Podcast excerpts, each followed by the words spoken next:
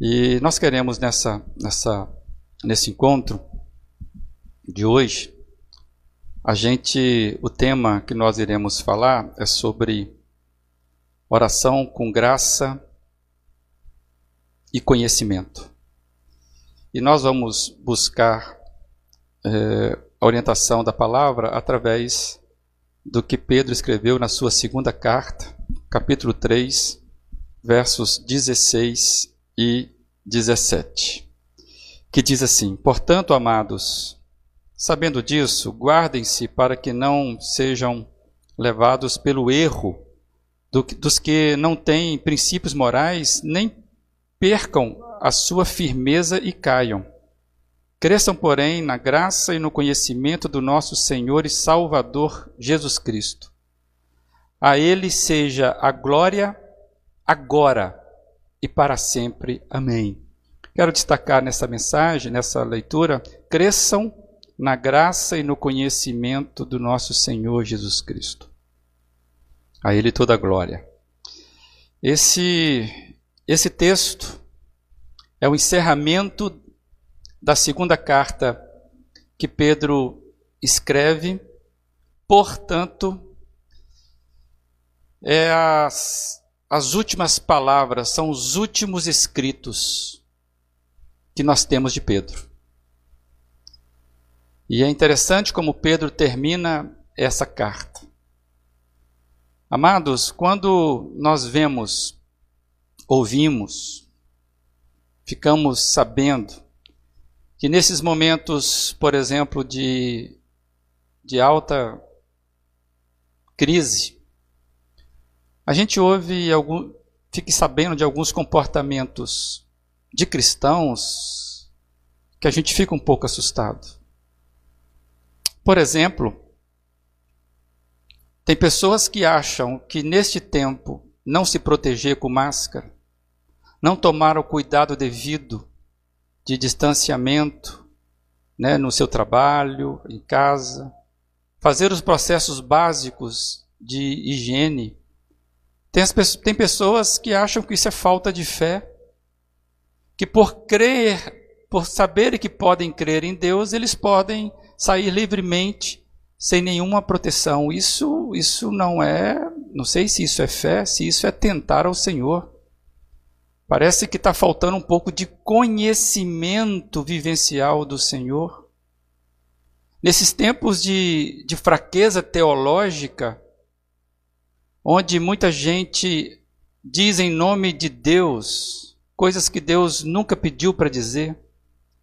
Nesse tempo que vivemos uma crise moral, onde não existe mais uma verdade, estávamos agora há pouco conversando num grupo e como é difícil hoje termos a firmeza de onde está a verdade. Já falamos sobre isso.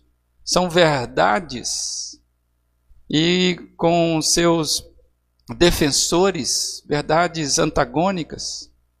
Existe, existe uma crise moral dos nossos representantes.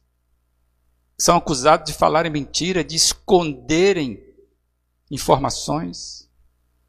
Então, amados, nesse tempo de fraqueza teológica, onde confundimos fé com tentar ao Senhor Deus, esse momento de crise moral, talvez o que Pedro escreveu aqui seja um exemplo bem interessante para a gente estar se aproximando, já que nós temos hoje tantas vozes estranhas, difíceis.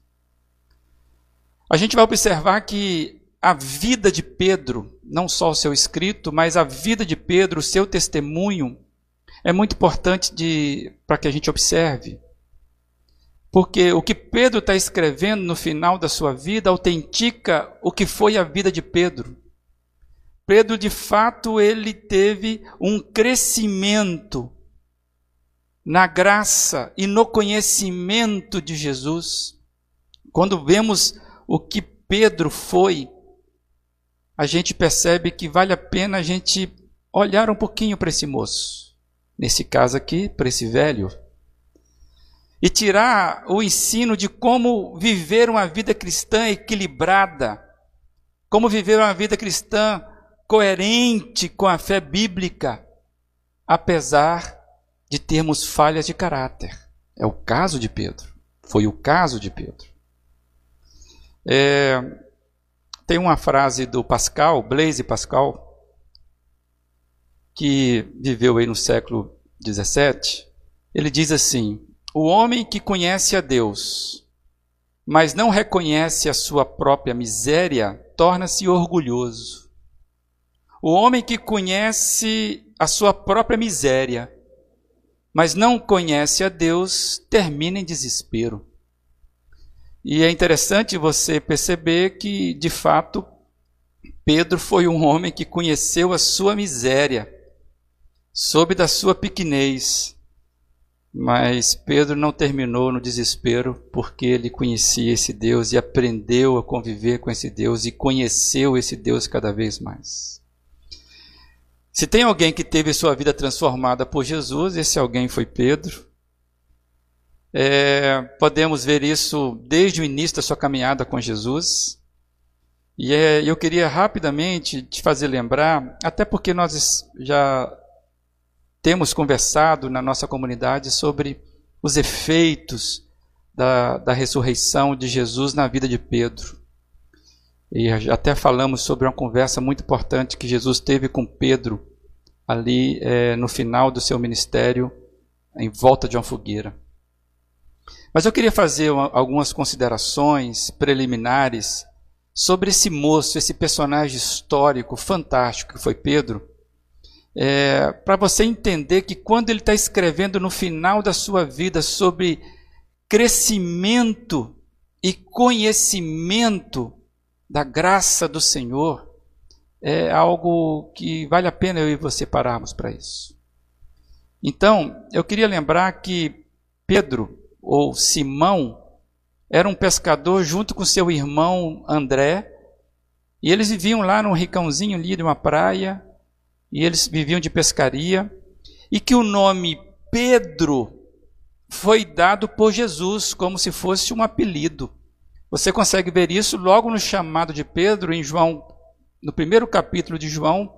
Isso é dito que Jesus colocou aquele Simão pescador quando ele o chama para segui-lo.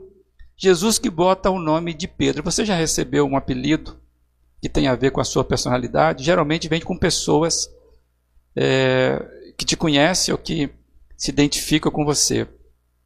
E eu queria só lembrar rapidamente que essa, esses, esses, esses detalhezinhos da vida de Pedro são muito interessantes desde o início. É, Simão, que é o nome original de Pedro, Pedro tem três nomes na Bíblia. Você vai encontrar Simão, o próprio Pedro, que ficou o nome mais popular, e Cefas. Simão que é o nome de batismo dele, em hebraico, significa audição, significa aquele que ouve, ouvinte. Pedro tem a sua origem no grego, significa exatamente isso, pedra, que nós já sabemos. Cefas seria o nome aramaico de Pedro, que significa exatamente isso, pedra, até mesmo rocha. Então, Simão Pedro foi a conjunção, vamos chamar assim, que passa a ser o nome de cristão de Pedro, ou corrigir, né? Simão Pedro passa a ser o um nome cristão do Simão pescador. Se Jesus não tivesse encontrado com Pedro, ou se Pedro não tivesse encontrado com Jesus, ele não seria Pedro, ele seria Simão. Hum. Ele seria apenas o pescador. E aí a gente pode brincar com esses nomes, olhando a, toda a vida de Pedro, que Simão Pedro é o nome de batismo cristão, uma pequena pedra, porque Pedro é pedra, uma pequena pedra que aprendeu a ouvir, já que Simão é aquele que ouve, uma pequena pedra que aprendeu a ouvir e permanecer firme na rocha que é Jesus.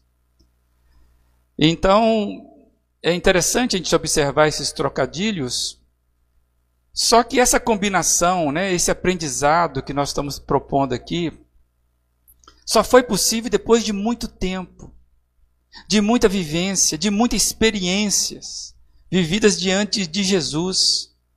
E essas experiências, essas vivências foram moldando o caráter de Pedro. Porque, amados, é bom te lembrar: caráter e conhecimento não se moldam, não se desenvolvem de imediato. Não é algo do, do imediatismo do desejo, da vontade. Ninguém foge a um caráter por decreto. É um processo contínuo ao longo da vida. É um exercício constante. E o Pedro, quando ele inicia sua caminhada com Jesus, naquele dia que ele deixa suas redes lá na praia, esse Pedro que começa com Jesus, que era um Simão, quando ele começa a caminhar com Jesus, você vai vendo que vai se transformar lá no final um Pedro completamente diferente do início da sua vida. O Pedro que chega ao final da sua vida é um Pedro que teve o seu, o seu caráter mudado por causa da sua experiência com Jesus. Basta você ler o que, o que Pedro faz em Atos, basta você ler os seus escritos nas suas, das suas duas cartas que ele escreveu à igreja.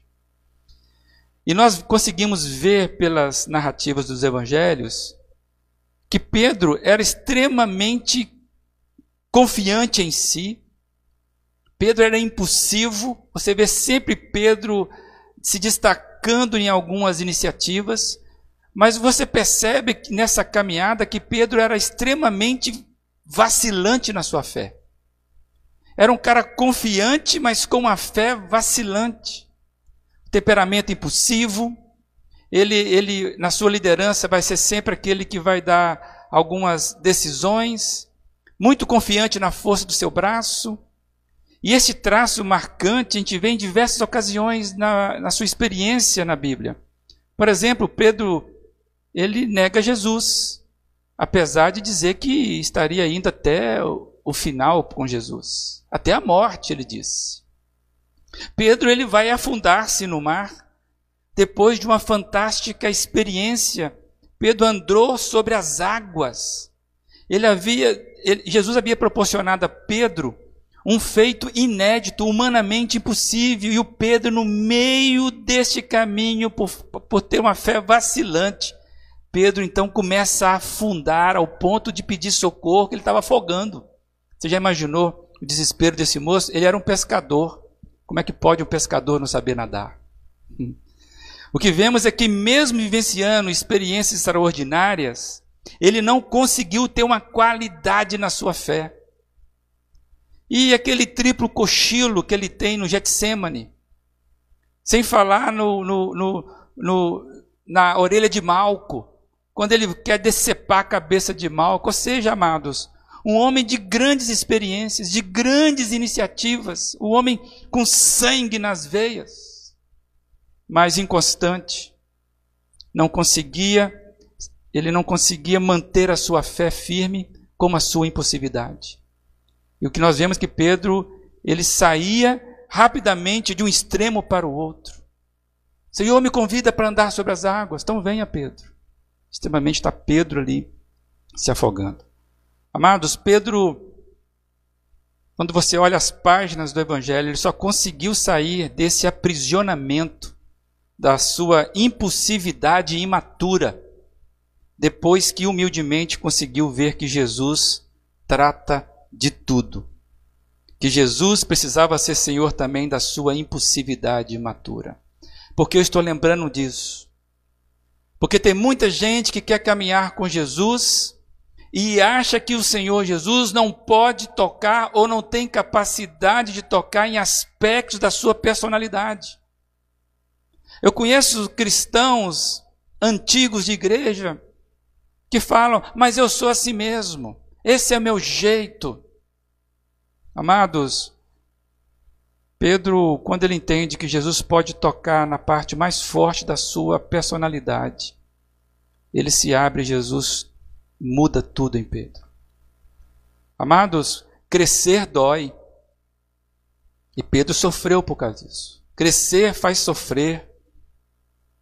Por isso que muitas vezes nós recuamos, porque Jesus quer transformar o nosso caráter. E vai ser mais difícil naquela parte onde mais é importante para nós. Jesus trabalhou na impulsividade de Pedro. Pedro só conseguiu crescer, Pedro só conseguiu amadurecer quando ele percebeu que o padrão de vida não é a força do braço, que o padrão da vida não é garantido pela sua capacidade. O padrão da vida cristã sempre foi uma pessoa. O padrão da vida cristã sempre foi olhar para uma pessoa. É por isso que é que Pedro passou todo o constrangimento do tratamento de Jesus e você vê Jesus fazer isso com calma, com muito carinho. Pedro cresceu na graça, Pedro cresceu no conhecimento de Jesus Cristo, e isso fez ele viver com intensidade e firmeza, de tal ponto que Jesus vai confiar a Pedro o pastoreio dos seus discípulos. Nós sabemos que a figura de um pastor é uma figura de cuidado. Jesus sabia que Pedro, mesmo com a sua impulsividade, poderia ser transformado em um pastor das suas ovelhas. O conhecimento que Pedro teve e serve para nós, isso que ele escreve, é mais do que o conhecimento objetivo, aquela espécie de saber a respeito de, de alguma coisa. O que nós estamos falando de conhecimento não é um conhecimento a respeito de algo, não é o conhecimento acerca de algo, mas um conhecimento com alguém. É o conhecimento com. É um conhecimento que você precisa se apropriar na caminhada. Conhecimento de Jesus só é possível mediante a um reconhecimento íntimo, um reconhecimento pessoal direto com Jesus. Então, não dá para separar graça de conhecimento. Porque o que nós estamos falando não é um conhecimento a respeito de alguma coisa, mas é um conhecimento crescido, adquirido, vivenciado com Jesus. E a graça e conhecimento são a dupla dinâmica que muda o nosso caráter. E é a graça que possibilita que cresçamos numa medida que não se limita à nossa potência, seja ela física, intelectual, emocional.